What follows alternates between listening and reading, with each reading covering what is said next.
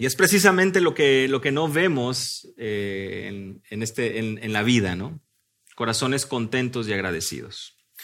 El mundo no está contento con su vida, el mundo no está contento, la sociedad no está contenta, eh, no está contenta con la casa, no está contenta con el carro, no está contenta con su estado físico, no está contenta con los hijos, no está contento con el trabajo hay una constante búsqueda de siempre mejorar, ¿verdad? Y a lo mejor todo esto lo englobamos debajo de una sombrilla de, superación personal, una sombrilla o una perspectiva de, ganas de crecer, de servir, de, anhelar este, superarnos y ser buenos administradores. Pero muchas veces lo que hay detrás de todo esto es precisamente un descontento en nuestra vida. Vemos al vecino prosperar y queremos nos esforzamos por tener algo que anhelaba nuestra, nuestro corazón por tanto tiempo, lo tenemos, pero en el momento que otro tiene algo mejor, cambia nuestra perspectiva y ahora nos enfocamos en tener eso. Hoy vemos innumerables deudas en la sociedad, hoy vemos cantidad de mudanzas, búsqueda de mejores oportunidades, que como les digo, no estoy diciendo exactamente que todo esto no sea lícito, sino que en el corazón de la sociedad y del mundo, de aquellos que no conocen del Señor. Lo que hay detrás es una, un descontento, al grado que nuestra sociedad también ya se caracteriza por eso, los divorcios, la cantidad de divorcios, de matrimonios destruidos. ¿Por qué? Exactamente lo mismo. No estamos contentos. No estamos contentos con nuestra vida, no estamos contentos con lo que tenemos y anhelamos y buscamos algo, algo mejor. Nos esforzamos y ponemos en nuestro corazón ese deseo constante por ir más allá. De hecho, en alguna ocasión a Rockefeller le preguntaron, ¿cuánto es suficiente este multimillonario? ¿Cuánto es suficiente? Su respuesta es, un poco más. Un poco más. Y ahí te puedes dar cuenta de lo que hay en el corazón del hombre y lo que busca continuamente. En la tercera parte de Enrique VI, Shakespeare traza una escena del rey vagando por lugares rústicos y él va vestido de incógnito. Entonces puedes imaginar al rey, pero no parece un rey, está vestido de incógnito, digamos, y se encuentra con dos campesinos y les dice, yo soy rey. Los campesinos se voltean a ver unos a otros y, empiezan a, a decir, pero si tú eres rey, ¿dónde está tu corona? Y el rey le da esta gran respuesta, presten atención. Mi corona está en mi corazón, no en mi cabeza. No está adornada de diamantes ni de piedras de tierras lejanas. No se puede ver. Mi corona se llama contentamiento y es una corona que rara vez llevan los reyes. En 1642, un puritano de nombre Jeremiah Burroughs predicó una serie de sermones sobre el contentamiento. Años más tarde, estos sermones fueron publicados en un libro y el título del libro es La joya rara del contentamiento cristiano. Así que en esta mañana me gustaría que pudiéramos apreciar a esta joya. Rara porque no suele ser fácil de practicar, pero joya porque tiene un valor incalculable en la vida cristiana. Filipenses 4, versículos 10 al 14. Siguiendo con esta ilustración y con esta introducción, me gustaría que pudiéramos ver tres joyas de la corona del contentamiento que nos ayudarán a vivir en esta tierra para la gloria de Dios. Les animo a que podamos ir a Filipenses 4, versículos 10 al 14, y podamos ver estas tres joyas de la corona del contentamiento que nos ayudarán a vivir en esta tierra para la gloria de Dios. Dice el versículo 10 de Filipenses capítulo 4, en gran manera me gocé en el Señor de que ya al fin habéis revivido vuestro cuidado de mí, de lo cual también estabais solícitos, pero os faltaba la oportunidad. No lo digo porque tenga escasez, pues he aprendido a contentarme cualquiera que sea mi situación. Sé vivir humildemente y sé tener abundancia. En todo y por todo estoy enseñado. Así para estar saciado como para tener hambre, así para tener abundancia como para padecer necesidad. Todo lo puedo en Cristo que me fortalece. Sin embargo, habéis hecho bien en compartir conmigo en mi aflicción. Señor, te damos gracias en esta mañana por tu palabra y rogamos, Padre, que podamos apreciarla y encontrar ese contentamiento en ti, para gloria de tu nombre. Guárdame, Señor, de error y permíteme ser fiel en la exposición de tu palabra, para gloria de tu nombre, en el nombre de Jesús. Amén. Estas tres joyas de la corona del contentamiento es la confianza en Dios, la certeza que santifica y nuestra comunión con Cristo. La confianza en Dios, la certeza que santifica y la comunión con Cristo. Y en el versículo 10 vamos a ver la primera, que es la confianza, la confianza en Dios. Y cuando hablamos de la confianza en Dios, pensamos en la providencia de Dios. Recuerda, hermano, ¿dónde está Pablo escribiendo esta carta? Está en la cárcel, en prisión, atado a un ah, miembro de la Guardia Pretoriana. Ahí es donde está el apóstol Pablo. Y esta iglesia caracterizada, los filipenses, por ser generosos con el ministerio de Pablo, recibiendo esta carta, Epafrodito, recibiendo este apoyo, que como vamos a ver en un momento más, era la razón o la razón principal de la gratitud de esta carta, Pablo, es poder mostrar esa gratitud por lo que los hermanos estaban haciendo por él. Y en medio de esta situación, adversa, como le hemos venido hablando en toda la serie, es que Pablo nos menciona otra vez una palabra clave, una palabra común a lo largo de toda la epístola, el gozo. Por eso es que ya lo he mencionado varias veces, algunos consideran que esta es la epístola del gozo. Pablo nuevamente menciona y dice, en gran manera me gocé en el Señor de que ya al fin habéis revivido vuestro cuidado de mí. Pablo se goza, se alegra y te pregunto, ¿de qué manera? En gran manera grandemente. Me alegré grandemente. Notemos que su gozo nuevamente es en el Señor, lo mismo que leíamos hace algunas semanas en el versículo 4 del capítulo 4. Regocijaos en el Señor siempre.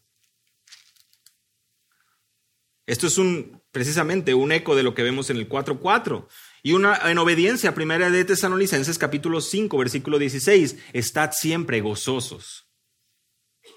Y cuando estudiamos el pasaje de Filipenses 4, versículo 4, algunos de ustedes recordarán esos tres puntos que vimos en el mensaje y era la importancia de cultivar el gozo. Para poder gozarnos en el Señor es necesario cultivarlo, ¿recuerdan? Y para poder cultivarlo tenemos que despojarnos de aquello que no le agrada y poder vestirnos Veíamos pasajes claves en Efesios donde se nos habla de esta importancia. Para poder cultivar tenemos que quitar la mala tierra, podemos, tenemos que quitar los espinos. Por cierto, una referencia a la palabra del sembrador. Los espinos de este mundo, las preocupaciones que van matando la semilla, haciendo morir el fruto. Pero para cultivar el gozo hay que, sin lugar a dudas, hacer eso. Hay que comprender el gozo. El gozo es en el Señor. No es el gozo en las situaciones, no es el gozo en mis logros. No tengo yo algo por lo cual gozarse, es lo que vemos bíblicamente, sino que el gozo verdadero es en el Señor. Y finalmente hablamos de cosechar el gozo. ¿Por qué? El apóstol Pablo dice, regocijaos en el Señor cuando sea buen tiempo, cuando estemos de buenas, cuando todo salga bien. ¿Cuándo es que se debe cosechar ese gozo? Siempre. Siempre es época de gozo, a diferencia de los frutos eh, de esta tierra, que tienen sus temporadas. El gozo que caracteriza al creyente debe estar siempre ahí. Es claro y específico la importancia del gozo y aquí el apóstol Pablo está viviendo aquello que nos enseñó hace unos versículos y nos está mostrando que en medio de la adversidad, en medio de todo, él encontró gozo en el Señor, dice él, porque ya al fin habéis revivido vuestro cuidado de mí. R.C. Sproul, recuerdan, lo mencionaba en aquella ocasión, menciona, y cito, los cristianos debemos ser las personas más gozosas del mundo, porque tenemos mucho por qué gozarnos. Y aquí el apóstol Pablo nos dice y nos menciona que él ha encontrado y él se ha dado cuenta que el cuidado de los filipenses ha revivido, es como ha brotado nuevamente. Ahora, Pablo está alegre de ver el fruto en la del Evangelio en la vida de la iglesia, es lo que está pasando. Él está viendo que el tiempo, la palabra, ha estado produciendo el fruto. Filipenses capítulo 1, recordarán ustedes, versículo 6, el que comenzó la buena obra en ustedes la perfeccionará hasta el día de Cristo. Hay una certeza de que Pablo, de que el Señor, de que la palabra del Señor va a producir ese fruto y va a perfeccionarse, va a estar presente. Y aquí hay un claro ejemplo de que la palabra del Señor está mostrando y está produciendo ese fruto en la vida de la iglesia, de manera que la iglesia está teniendo un agradecimiento y un cuidado especial por Pablo, quien se encuentra a kilómetros de distancia, pero como estamos viendo en un momento, eh, en este pasaje más bien, está mostrando un cuidado especial por Pablo. Sabemos que el gozo de Pablo radica en la propagación del Evangelio, recuerdan ustedes, también lo estudiamos ya hace algunos meses cuando iniciamos nuestra, eh, nuestro estudio aquí, y es que de todas maneras, dice, ya sea fingidamente o en verdad, Cristo es proclamado, versículo 18 del capítulo 1, y en esto me regocijo. Las prisiones de Pablo tenían un valor importante para él, porque dice el versículo 12, han redundado en el mayor progreso del Evangelio. Es el gozo del creyente, que a pesar de que vienen las situaciones difíciles, como decimos a lo mejor eh, de manera eh, eh, tradicional en las conversaciones, ves el vaso medio lleno o medio vacío. El apóstol Pablo no es que vea el vaso lleno vacío por encuentra o es muy positivo, sino porque confía en el Señor. Y esa es precisamente la primera joya de la corona del contentamiento. La confianza en la providencia del Señor. Él tiene a Pablo ahí con un propósito que el Señor sabe, pero Él no lo ha dejado solo. Y es precisamente aquello que me gustaría que pudiéramos apreciar primeramente. Para poder tener contentamiento, tenemos que darnos cuenta y apreciar que el Señor nos tiene en esta situación de nuestra vida, en este preciso momento, con un propósito eterno para Él. Si somos sus hijos, podemos descansar en eso. Él es nuestro Padre Celestial y Él tiene cuidado por nosotros. Si genuinamente somos sus hijos, podemos descansar en los brazos de nuestro Salvador. Y como damos cuenta, ese descanso no implica cruzarnos de brazos y no hacer nada. Pero eso lo estaremos viendo en un momento. Pablo dice aquí que al fin habéis revivido vuestro cuidado de mí y aquí realmente podría sonar a queja, ¿verdad? Porque para nosotros decir, al fin, llega alguien tarde a la reunión, hasta que al fin se dignó en llegar. Y empezamos a hacer burla, ¿no? Y usamos esa frase como para poder hacerlo eh, ver como algo de, uy, te tardaste de mucho. Pero aquí no se trata de eso, y es que si completamos toda la, la oración, si completamos todo el verso, nos vamos a dar cuenta de que ellos estaban solícitos por cuidar de él, pero les faltaba la oportunidad. No había correo electrónico, no había transferencias electrónicas, no había aviones, no había manera de poder llegar hasta donde Pablo estaba con la facilidad que seguramente hoy eh, tendríamos o tenemos. La alegría de Pablo es en Dios, el fruto del Evangelio en la vida de la iglesia. Y este que haya revivido, este revivir, nos habla de como un brote en referencia a, una, a las plantas, al ámbito botánico. Está brotando de nuevo. Y es que este dar y recibir en la cultura grecorromana era algo muy común, que, que marcaba una amistad. Y esta amistad o este, este crecimiento en amistad estaba reavivándose nuevamente, estaba cobrando fuerza. Los filipenses estaban mostrando ese cuidado por Pablo. Ellos estaban solícitos, pero les faltaba oportunidad. En verdad, antes os preocupabais, dice la Biblia de las Américas, pero os faltaba la oportunidad. Ambos verbos aquí son imperfectos y eso implica que es una acción continua. Es decir, estaban buscando, estaban continuamente pensando en Pablo, pero no tenían esa oportunidad de poder hacerle llegar la dádiva que le hicieron llegar ah, por medio de Epafrodito. Es decir, la razón por la cual no había escuchado de ellos, a lo mejor se debe a la falta de oportunidad, no a la falta de preocupación. Y es muy interesante la palabra solícitos que tenemos en la Reina Valera, traducida en la Biblia de las Américas pone preocupabais, porque en el original es la misma palabra que tenemos traducida a lo largo de la carta de pensar. Y es que esta solicitud y esta preocupación no es aquella preocupación de la que Pablo nos acaba de decir que no tengamos, versículo 6, por nada estéis afanosos, no es esa preocupación. como mencionamos también hace algunas semanas, hay una preocupación que nos es lícita, la cual tiene que ver con el cuidado los unos de los otros, cuidado de mi familia. Pero ese afán por lo el futuro y por lo que sucederá es precisamente lo que Pablo nos ejemplifica en el sentido de cómo debemos conducirnos en medio de la dificultad. Y el apóstol Pablo encuentra gozo en esa dificultad, encuentra gozo en su situación, encuentra gozo cuando se da cuenta que otros creyentes están ahí para apoyarlo. Es la décima vez que se utiliza esta palabra de preocupación, de pensar. Y como les digo, es la misma palabra que encontramos en el capítulo 2, versículo 2, siendo del mismo sentir. Versículo 5, haya pues en vosotros este sentir, este pensamiento, esta actitud, esta solicitud, este enfocarse, el mismo pensamiento. Ellos estaban preocupándose, pensando continuamente en cómo ayudar a Pablo pero faltaba la oportunidad. Y aquí es muy importante, no se quedaron con las ganas. En cuanto tuvieron la oportunidad de apoyarlo, lo hicieron. Si de algo estaba seguro Pablo es que Dios tiene el control de la situación. Y es nuestro Señor que mueve el corazón de nuestros hermanos para poder suplir la necesidad del prójimo. Por eso las palabras de Jesús cobran mucho sentido cuando nos dice, no os preocupéis diciendo qué comeremos o qué beberemos o con qué nos vestiremos. El Señor tiene cuidado de sus hijos. Les mencionaba hace un momento, notemos la actitud de Pablo.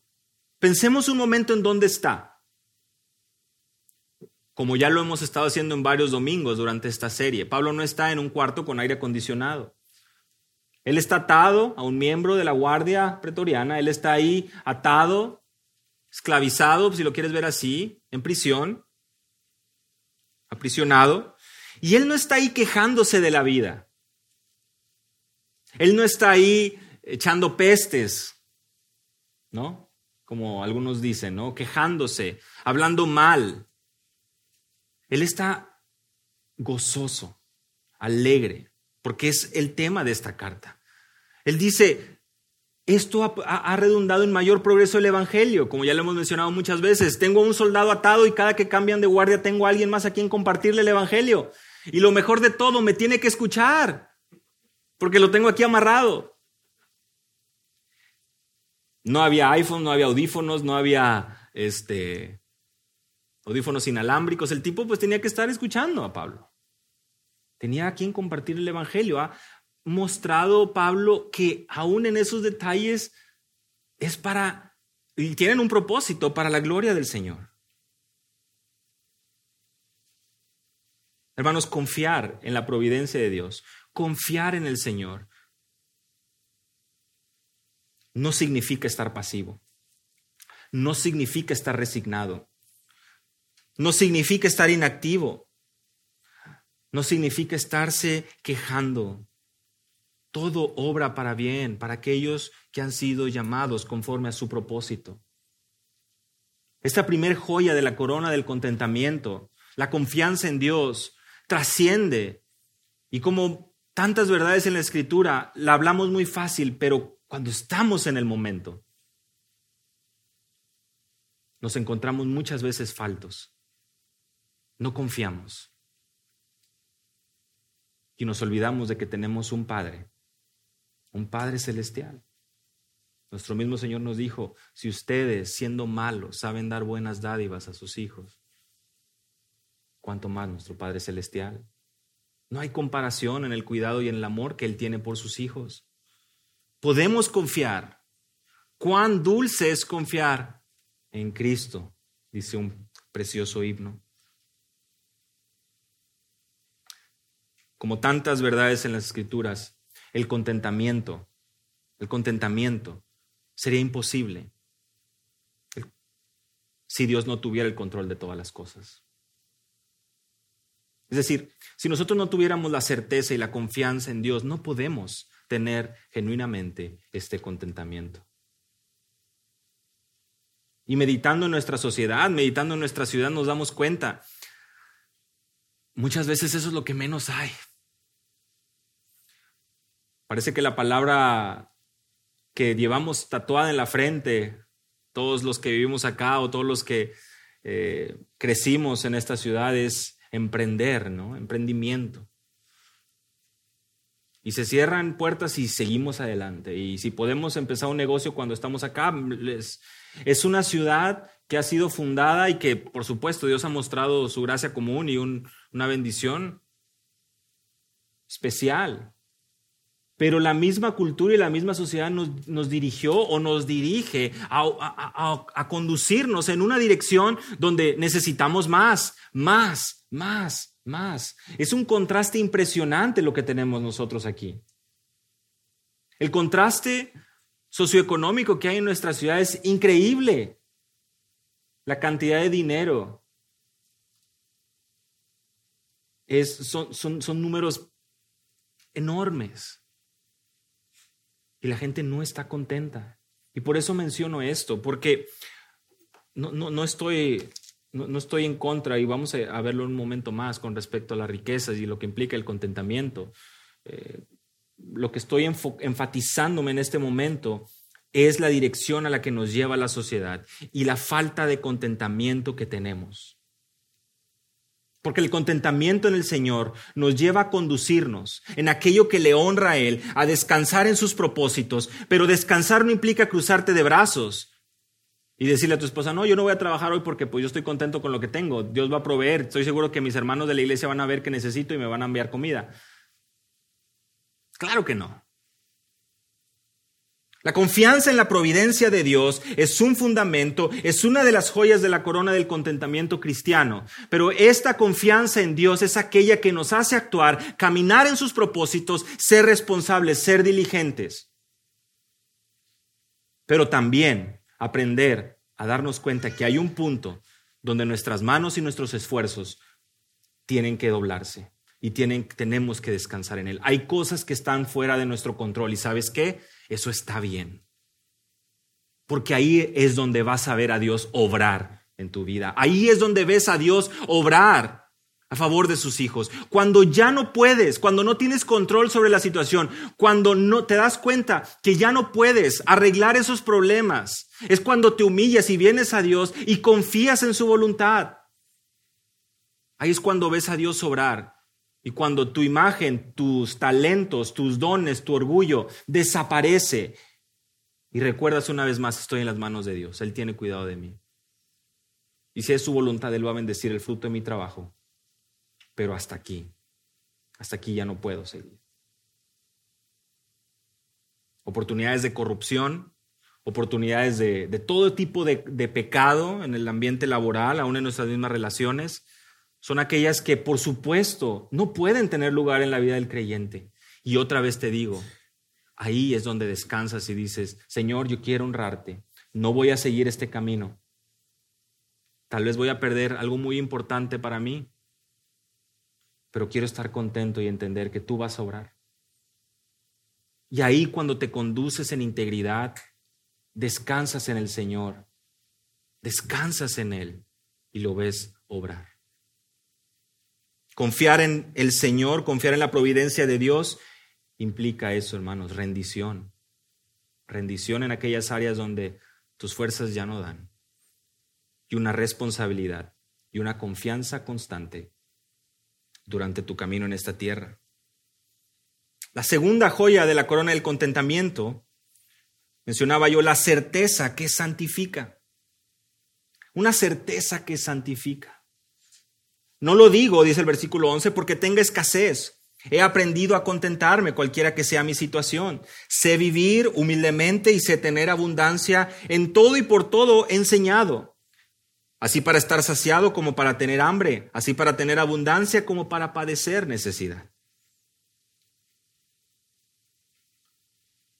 No lo digo porque tenga escasez, dice el apóstol Pablo. Y aquí rápidamente, antes de malinterpretarlo, Pablo nos hace ver que su gozo no es porque le llegó esta dádiva, esta ofrenda, esta comida tal vez en momentos de dificultad. O sea, el gozo de, Pablo no, no, tiene que ver por eso, dice. No, no te, le dice a los filipenses, yo no les estoy diciendo esto eh, porque no, no haya tenido, porque me estoy quejando de mi situación, porque a lo mejor estaba eh, desesperado, eh, desconfiando. No, no, no. Pablo no estaba interesado en eso, sino en ver el fruto, el crecimiento y la santificación de los creyentes. Hemos estado hablando del ministerio de los unos a los otros, el cuidado que como iglesia nos debemos tener. Por eso fomentamos este tipo de actividades como la del 8 de octubre, para poder conocernos, para poder reunirnos, para poder platicar, para poder animarnos, abrazarnos en el sentido de hombro con hombro, los hermanos, poder decir, vamos a darle para adelante, tengo estas luchas, ora por mí, hermano. Ese crecimiento entre las hermanas también, orar unos por otros. Nos necesitamos. Y el apóstol Pablo aquí está viendo el fruto de la obra y de la palabra en la iglesia en Filipos, de manera que están teniendo cuidado de él. Y aquí viene una sección preciosa. Vean conmigo eh, cómo continúa el versículo 11 ahí en sus Biblias. Pues he aprendido a contentarme cualquiera que sea mi situación. Mira, si el apóstol Pablo tuvo que aprender a contentarse, yo creo que nosotros también. Porque aprender implica mucho, hermano. Pablo no era y no se creía una persona que ya sabía todo, que ya sabía de todas, todas. Él dice, he aprendido a contentarme. ¿Eso qué quiere decir? Que en un momento no lo había aprendido. Eso quiere decir que en un momento no estaba ahí donde está ahora. Eso quiere decir que le tomó, para aprender, ¿qué se necesita? Tener un maestro, tener un libro, tener alguien que te enseñe. Y, y para poder tener esa actitud de que alguien te enseñe, es cuando tú dices, yo ya no sé, quiero aprender porque no sé, porque no sé algo, o porque quiero afilar algo que no domino. ¿Eso qué es? ¿Eso qué implica? Reconocer que no sabes un ataque al orgullo, algo que muchos tal vez no estamos dispuestos a hacer, por diferentes razones. Preparación académica, años de vida, experiencia, eh, a lo mejor prosperidad económica o a lo mejor eh, pues muchas empresas creadas a lo largo de mi vida, tantas cosas. La actitud del creyente, la certeza que santifica, es esa certeza que se humilla, que aprende, que se somete que se somete porque sabe su realidad, que necesita crecer en esa santidad, que necesita crecer para parecerse más a la imagen de Cristo. La importancia de aprender. Spurgeon comenta sobre este pasaje y cito, no fue una lección fácil de aprender, especialmente cuando estuvo en prisión en Roma. Un soldado encadenado a su mano día y noche por bueno que fuera como compañero, no siempre sería la compañía más agradable para usted ni para él, y tomaría algún tiempo aprender a contentarse con tal compañía. Fin de la cita, es muy claro. Nos damos cuenta de que Pablo sabía perfectamente a dónde dirigir esa preocupación, ese desánimo que podía albergar su corazón en ese momento y es en el Señor. Sé vivir humildemente, dice el versículo 12, sé tener abundancia, en todo y por todo estoy enseñado, así para estar saciado como para tener hambre, así para tener abundancia como para padecer necesidad.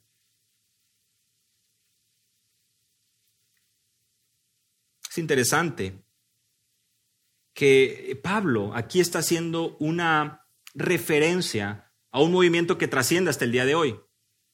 Tal vez tú has escuchado o llegaste a escuchar de los estoicos. Este es un grupo de seguidores de una filosofía propuesta por Zenón de Sitio en el 301 a.C. Y ellos pensaban de esta manera. El individuo trabaja para hacerse efectivamente indiferente a todo lo que no depende de sí mismo. Se prepara contra el hambre, se prepara contra el dolor y contra la pobreza. Entonces el estoicismo te entrena para la independencia. Palabra que aquí quiere decir que no te perturbas ante todo lo que suceda. Los estoicos tenían esta supuesta habilidad de estar contentos y ellos consideraban que el contentamiento era la esencia de todas las virtudes. Y es muy interesante porque el apóstol Pablo aquí está utilizando y jalando ciertos, uh, eh, ciertas referencias, ciertas palabras que están apuntando a esta filosofía. Algo que estaba, por supuesto, y era más común en aquel momento, que lo que le está diciendo el apóstol Pablo. Bueno, mira, así como los estoicos Así es algo que yo he estado aprendiendo. Puedo estar contento en pobreza y en riqueza. Y la verdad es que si te pones a pensar la pobreza y la riqueza, pues son los dos polos financieros del hombre, si lo quieres ver así. Los hombres, los polos eh, del hombre en esta tierra. Y al parecer este grupo de personas que en su esfuerzo y en su habilidad buscaban ser indiferentes ante lo que no les dependía de ellos, pues hay una gran diferencia con lo que Pablo enseña. Y el versículo 13 es el que trae mayor luz. Pero me gustaría que pudiéramos meditar un poco en esto. De hecho, la Biblia, la Biblia de las Américas lo menciona. He aprendido el secreto tanto de estar saciados como de tener hambre. El secreto. Así que parece ser que hay algo que aprender. Bueno, estos dos polos eh, son igual de destructivos, mencionaba. Muchas veces estamos dispuestos a sacrificar todo y a ir y a gastar dinero eh, con tal de, poder crecer y, o, ahorrar con, con, tal de poder tener y, y de algo. La realidad es que desgraciadamente estamos dispuestos a gastar dinero que no tenemos para comprar cosas que no necesitamos, muchas veces para buscar impresionar a gente que no le interesa, ni nos están viendo. Y Hebreos capítulo 13, versículos 5 y 6 nos menciona la importancia de que nuestro carácter sea sin avaricia. Versículos 5 y 6 nos dice, contentos con lo que tenéis, porque Él mismo nos ha dicho, nunca te dejaré ni te desampararé. El Señor es quien me ayuda, no temeré. ¿Qué podrá hacerme el hombre? Dice el autor de Hebreos, citando el Antiguo Testamento. Esta palabra griega para este secreto que había aprendido el apóstol Pablo es única en el Nuevo Testamento y se utiliza comúnmente para referencias a la iniciación de un culto o de un rito. Y algunos piensan que Pablo lo está usando de manera metafórica, pero por otro lado, vemos que esta misma palabra es usada por los padres de la iglesia como una especie de instrucción, como enseñanza. Por eso es que dice, por todo estoy enseñado. Este secreto o por esta enseñanza, yo, yo la, he encontrado, dice el apóstol Pablo, he sido enseñado a través de esto, he podido vivir estos dos polos del hombre. Lo que es muy importante que podamos ver aquí es que Pablo no está diciendo que la escasez es necesaria para el contentamiento. Porque hay, hay una lección más grande que esto. Algunos pudieran decir, mira, pues entonces, la pobreza eh, es mejor ser pobres o la escasez es mejor tener escasez porque pues es la manera de contentarse. Y, y, como encontramos muchas virtudes en la pobreza y como puras cosas malas o todo lo negativo en la riqueza. La realidad es que no, no es por ahí, no es eso lo que está diciendo el apóstol Pablo, sino al contrario, está mostrando que en ese momento de su vida está pasando por necesidad, pero que aún a través de los ambos polos de su vida ha encontrado que el contentamiento y el mensaje de la escritura es claro de no afanarse. Nuestra lectura bíblica de hoy, si prestamos atención, 1 Timoteo capítulo 6, el amor del dinero y los peligros que esto trae. Pero antes de llegar ahí, la pobreza y la necesidad. Pensemos en esta parte, en este polo. ¿no? La verdad es que siempre estamos mejor de lo que necesitamos. Es decir, no importa cuánta necesidad estemos pasando, si podemos respirar, pues ya es algo que no merecemos. Y eso es lo que debe fluir en el corazón del creyente. ¿Es difícil? Sí, sí lo es. Pero nuevamente, confiamos en la providencia de Dios, la primera joya. Bueno, entendamos que tenemos una certeza que nos santifica y a través de esa situación que estamos pasando, que puede ser necesidad, seremos santificados y creceremos para la gloria de Dios. Pablo menciona en 2 Corintios 12 que él se goza en las debilidades. ¿Por qué? Porque ahí, cuando es débil, entonces es fuerte porque el Señor le dijo, bástate mi gracia. Los momentos de dificultad, de debilidad, son aquellos donde podemos ver nuevamente la mano de Dios, como lo hemos estado mencionando, y su fortaleza en medio de la debilidad. Y el versículo 13 es muy claro. Pero todavía no llegamos ahí. La prosperidad y la opulencia, ¿cuál es ese otro, ese otro polo? Fíjense, una vez dice, eh, eh, había un pedacito de papel que pusieron en el púlpito de George Whitfield. Y en este papelito era un aviso y decía, un joven recientemente ha heredado una gran fortuna y pide oraciones de la congregación. Entonces llega el pastor, llega George Whitfield, encuentra el predicador, llega, encuentra el, papelito en el púlpito y el papelito dice, eh, favor de orar por este joven que ha recibido una herencia millonaria, una gran fortuna. Y, él menciona, la verdad es que está muy bien esta petición y prestemos atención a lo que él menciona, porque cuando subimos a una colina necesitamos de la oración para poder mantenernos firmes. Pero cuando vamos bajando, dice, no hay ni la mitad de miedo a tropezar. Y es que el cristiano deshonra más a menudo su fe en la prosperidad que cuando vive en la humildad.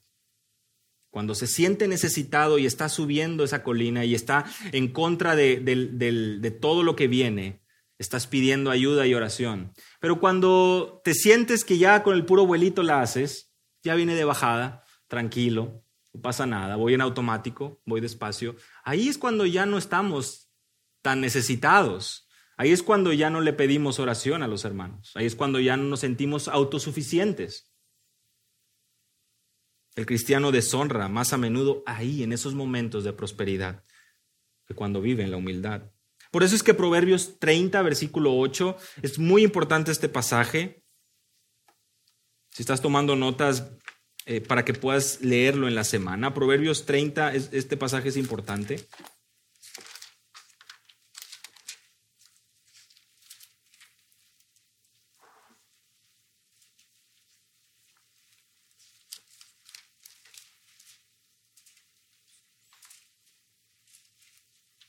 Y lo podemos leer desde el versículo 7. Si ya llegaste ahí, Proverbios 30, versículo 7 al 9. Dos cosas te he pedido, no me las niegues antes que muera. Aleja de mí la mentira y las palabras engañosas, no me des pobreza ni riqueza. Dame a comer mi porción de pan.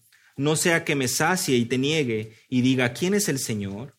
O que sea menesteroso y robe y profane el nombre de mi Dios. Lo que está diciendo aquí Agur es muy claro. Está diciendo, Señor, no me des ni pobreza ni riqueza. Y te menciona los riesgos de ambos polos. No sea que me sacie y te niegue. O no sea que me falte, robe y profane el nombre de Dios. En la riqueza, dice él, puedo llegar a decir, ¿quién es el Señor? Yo puedo, yo he logrado todo. Y en la pobreza, esa necesidad continua de negar al Señor, de profanar el nombre de Dios, de caer en pecado.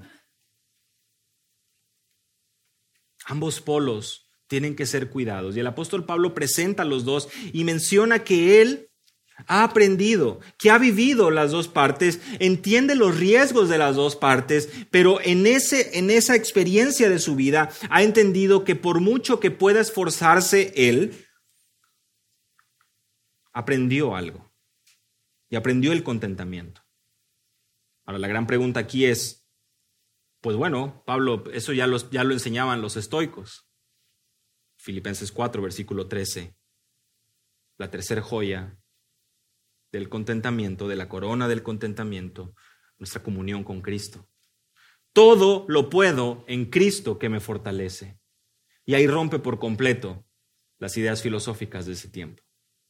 Porque hablando de la corona, nuevamente recordamos que tenemos una confianza en la providencia de Dios, o sea, una confianza en el Señor, una confianza en que Él tiene el control. Número dos, la segunda joya que hablábamos, una certeza que santifica, que sabe que debemos aprender que durante nuestro tiempo en esta tierra van a venir adversidades y tentaciones por ambas partes, pero que nosotros, lejos de encontrar o buscar la satisfacción en esos polos, debemos de centrarnos en algo, en poder estar contentos, crecer en santidad. Y finalmente, nuestra comunión con Cristo. Todo lo puedo en Cristo que me fortalece. Y este es el mensaje que no te van a dar los psicólogos hoy, este es el mensaje que no te van a dar las mentes eh, reconocidas de hoy. Ellos no, no, quieren depender de Cristo, ellos no quieren depender de la palabra, ellos son antes autosuficientes. Tú puedes, Tú naciste para triunfar, tú eres un campeón, tú naciste para emprender, tú eres de esta familia, tienes que sacar adelante el apellido, tú tienes que hacer esto, tú tienes que seguir, la disciplina es la clave del éxito, duerme menos horas, desvélate, trabaja, ta, y una y otra vez el esfuerzo humano. Y aquí Pablo dice, no, no, no, no es por ahí. Si pude aprender el contentamiento, si pude aprender a contentarme sin, viviendo en ambos polos de la vida, es porque todo lo puede en Cristo que me fortalece.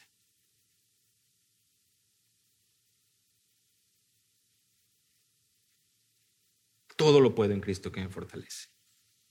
Un reconocido pastor dice, ves, está bien, es posible ver tus sueños cumplidos. Es posible superar ese obstáculo. Es posible subir a nuevas alturas. Es posible abrazar tu destino. Puede que no sepas cómo ocurrirá todo. Puede que no tengas un plan. Pero lo que debes saber es que todo lo puedes en Cristo que se fortalece. Sí se puede.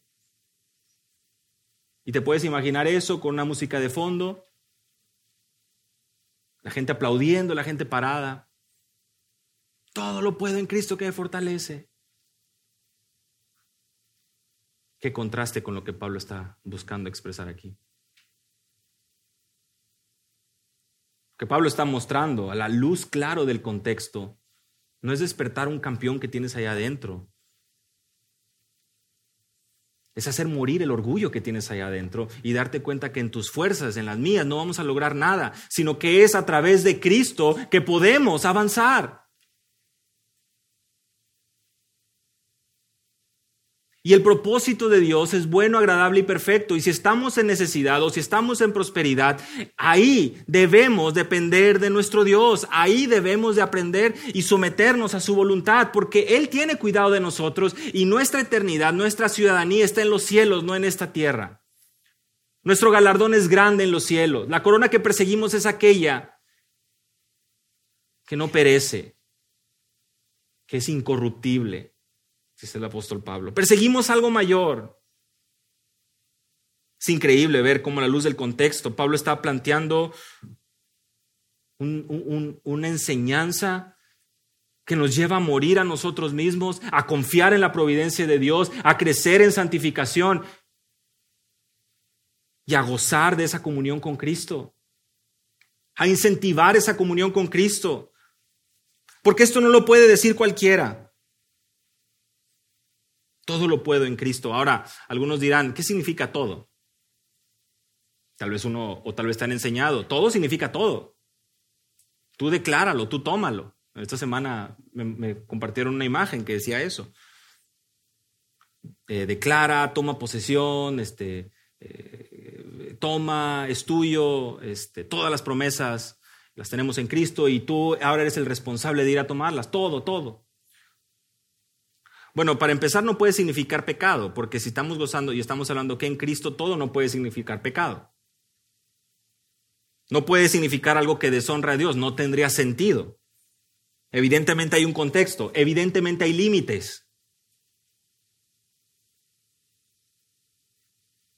Se refiere a todo lo que está en armonía con la voluntad de Dios.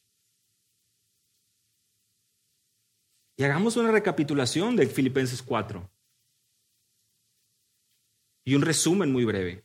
Hermanos, tú y yo, versículo 1, podemos estar firmes en medio de una sociedad que se tambalea y que te empuja al pecado. ¿Sabes por qué? Porque todo lo puedo en Cristo que me fortalece. Versículos 2 y 3. Hermanos, tú y yo podemos perdonar a quien nos ofenden. Podemos tener y restaurar una relación que había sido rota a causa de indiferencia, porque en la comunión entre hermanos debe prevalecer el amor. Y sabes que es posible perdonar a aquellos que te ofenden, es posible poder amar a aquellos que te han hecho mal. ¿Por qué? Porque todo lo puedo en Cristo que me fortalece. Versículo 4, regocijarse en el Señor siempre. Creo que ya sabes la respuesta. Nos podemos regocijar en medio de cualquier circunstancia de la vida porque nuestro gozo es mayor en los cielos y nuestra certeza es mucho más real de lo que para este mundo aparenta. Nuestra ciudadanía está en los cielos y por eso es que podemos gozarnos, porque todo lo puedo en Cristo que me fortalece. Versículo 5, vuestra bondad sea conocida de todos los hombres. Yo voy a hacer bien a los que me ofenden, yo voy a ir y hacerles un favor a alguien que me ha hecho tanto mal. Sí, hermano, porque esa es tu responsabilidad, mostrar esa bondad y esa preocupación por el prójimo. ¿Por qué? Porque todo lo puedo en Cristo que me fortalece. Por eso puedes hacerlo, porque nuestro Dios te dota de la capacidad y las fuerzas y si Él te ha perdonado mucho, tú eres llamado a perdonar de la misma manera. Y si Él te ha amado hasta el día de hoy, tú eres llamado a amar de la misma manera. Por nada estéis afanosos. Versículos 6 y 7. Es que las preocupaciones me, me, aturden, las preocupaciones llenan mi mente. Solo salgo de la iglesia y empiezo a pensar en tantas cosas. ¿Qué va a pasar mañana? Mano, el Señor mismo nos ha enseñado, nuestro Salvador, nuestro Señor Jesús, que no debemos de afanarnos, sino que al contrario, ver la creación y cómo Dios tiene cuidado de ellos. Y no somos nosotros mayores o más importantes que las aves del cielo. Él tiene cuidado de nosotros. No puedo dejar de afanarme, hermano, no puedo dejar de tener esos pensamientos. Sí, sí puedes, hermano. Sométete a su palabra, confía y recuerda que todo lo puedo en Cristo que me fortalece. Puedes pensar en lo bueno. La torre de control, recuerdan la semana pasada, puede funcionar en tu vida, en tu mente, el discernimiento, por permitir que solamente esos pensamientos que agradan al Señor moren en tu corazón, en tu mente. ¿Por qué? Porque todo lo puedo en Cristo, que me fortalece. No es por tu habilidad, no es por tu fuerza, por tu capacidad, por tu madurez. No es por nada tuyo. Es porque has aprendido y porque hemos aprendido a través de la escritura el contentamiento y que todo lo puedo en Cristo que me fortalece. Y sí, Puedo honrar al Señor en mi trabajo. Puedo buscar honrarlo con integridad. Puedo guardar mis palabras de mentir, de maldecir, de odiar. Porque si eres su hijo y tienes comunión con Cristo, en Él lo puedes hacer. Contexto de Filipenses 4 es muy claro cada una de nuestra responsabilidad como creyentes, como siervos de Cristo, como ciudadanos del cielo, como luz de este mundo. Ahí es que podemos ver a Dios obrar en medio de nuestra debilidad y no hay excusa.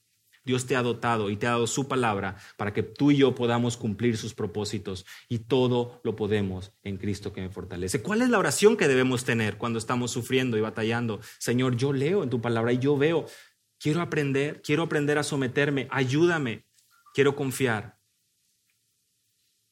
Fortaléceme, Señor, porque yo sé que en ti yo puedo hacerlo.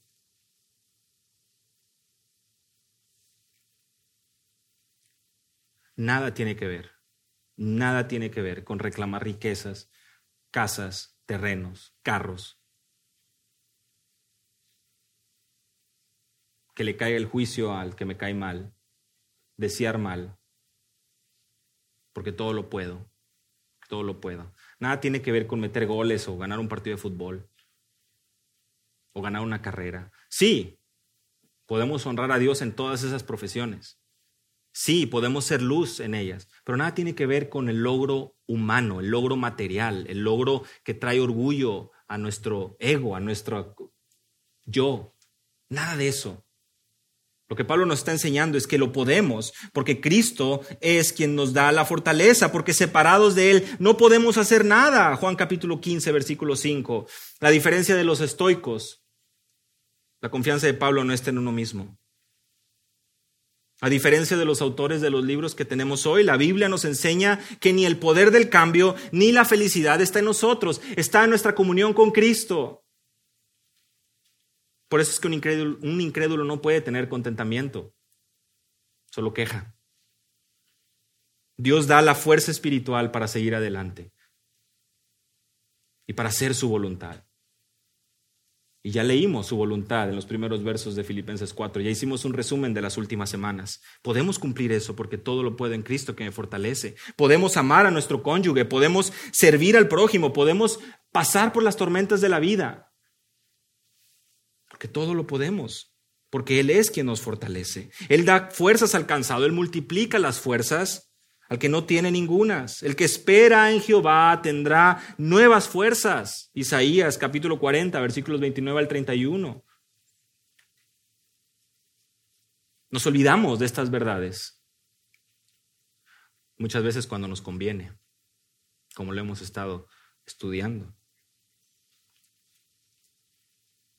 En otras palabras, nosotros ponemos nuestra debilidad y Dios nos da su fuerza. Esa es tu participación. Que nuestro orgullo desaparezca y que siempre exista esa gratitud al Señor.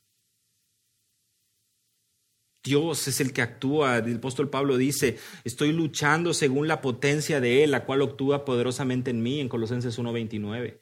La fuerza del Señor que está sosteniendo la vida de Pablo. El secreto es la fuerza de nuestro Señor en nuestra debilidad. Y finalmente dice el versículo 14, sin embargo habéis hecho bien en compartir conmigo en mi aflicción. Nuestra comunión con Cristo nos permite que tengamos hermanos, una iglesia. Por eso la membresía es tan importante, por eso es que el pertenecer y el asistir a una iglesia es tan importante. Desafortunadamente, tanta gente la tiene como un compromiso social, como una palomita más que cumplir. Pero nuestra comunión con Cristo nos injerta a un cuerpo de creyentes y en el caso concreto a una iglesia local. La responsabilidad que tenemos como creyentes es congregarnos, Hebreos 10, 24, 25. Es un privilegio. Nuestra comunión con Cristo nos permite poder ver a otros que tienen esos mismos intereses, esa misma gratitud. En diferentes momentos y madurez, sí, pero que necesitan de nuestra ayuda. Dios capacita y ha dado dones a cada uno de los que estamos aquí, lo estudiamos con los varones esta semana. Primera de Pedro. Y esos dones que Dios ha puesto en cada uno de nosotros para practicarlos al servicio del prójimo, para la gloria de Dios. Nuestra comunión con Cristo nos permite poder darnos cuenta que Él es la cabeza de la iglesia y nosotros como miembros de su cuerpo, del mismo cuerpo, somos llamados a poder gozar de esa comunión unos con otros.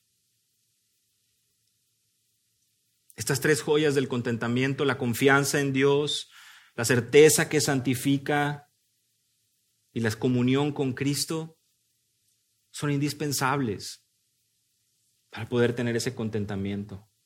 ¿Quieres aprender el contentamiento? ¿Qué tan difícil es entender, como lo leíamos en la lectura bíblica en 1 Timoteo 6, versículo 7? Nada hemos traído al mundo, así que nada podemos sacar de él. Los que quieren enriquecerse caen en tentación y lazo y en muchos deseos necios que hunden a los hombres en la ruina y en la perdición. Pero tú, oh hombre de Dios, huye de estas cosas. Pelea la buena batalla de la fe. Huye de estas cosas. También le dice a Pablo a Timoteo, ¿no? Huye de las pasiones juveniles. Hermanos, hay momentos donde somos llamados a alejarnos de allí. Esas conversaciones, esas ideas, esos propósitos, huye de ellos, acércate a la cruz, acércate a Cristo,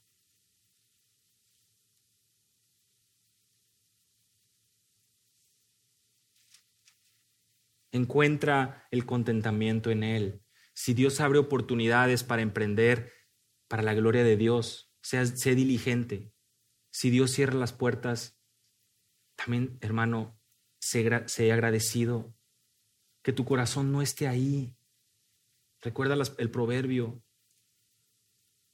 el deseo de Agura ahí en Proverbios 30, no me des pobreza ni riqueza, no quiero, no quiero vivir eh, completamente sumergido en este mundo, en la avaricia, en la tentación y el lazo de los deseos mundanos que hunden a los hombres en la ruina y en la perdición. Estemos siempre contentos. Para Pablo la satisfacción surge de una completa disposición a aceptar lo que Dios da.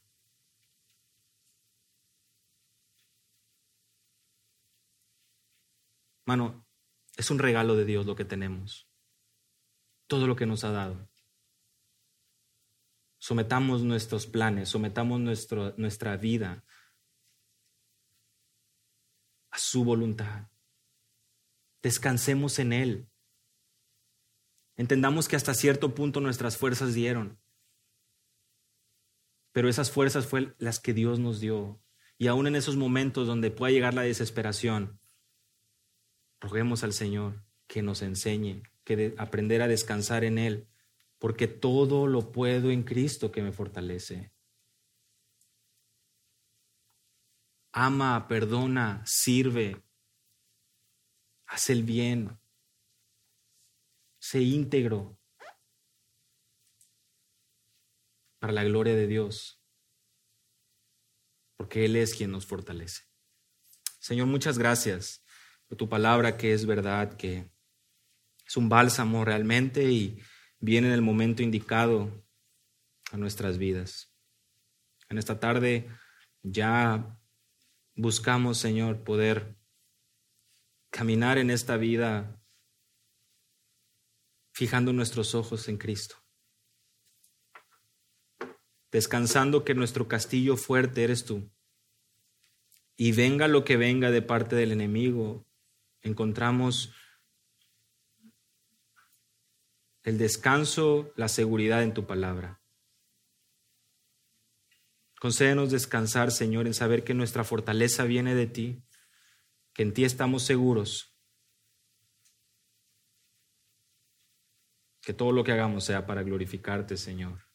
Perdónanos, Padre, si es que hemos fallado, Padre, si hay esa necesidad continua en nuestra carne de buscar la satisfacción y el aplauso de los hombres. Estoy seguro que esto es una tentación continua, pero concédenos, por favor, el crecer para tu gloria. En el nombre de Jesús. Amén. Amén.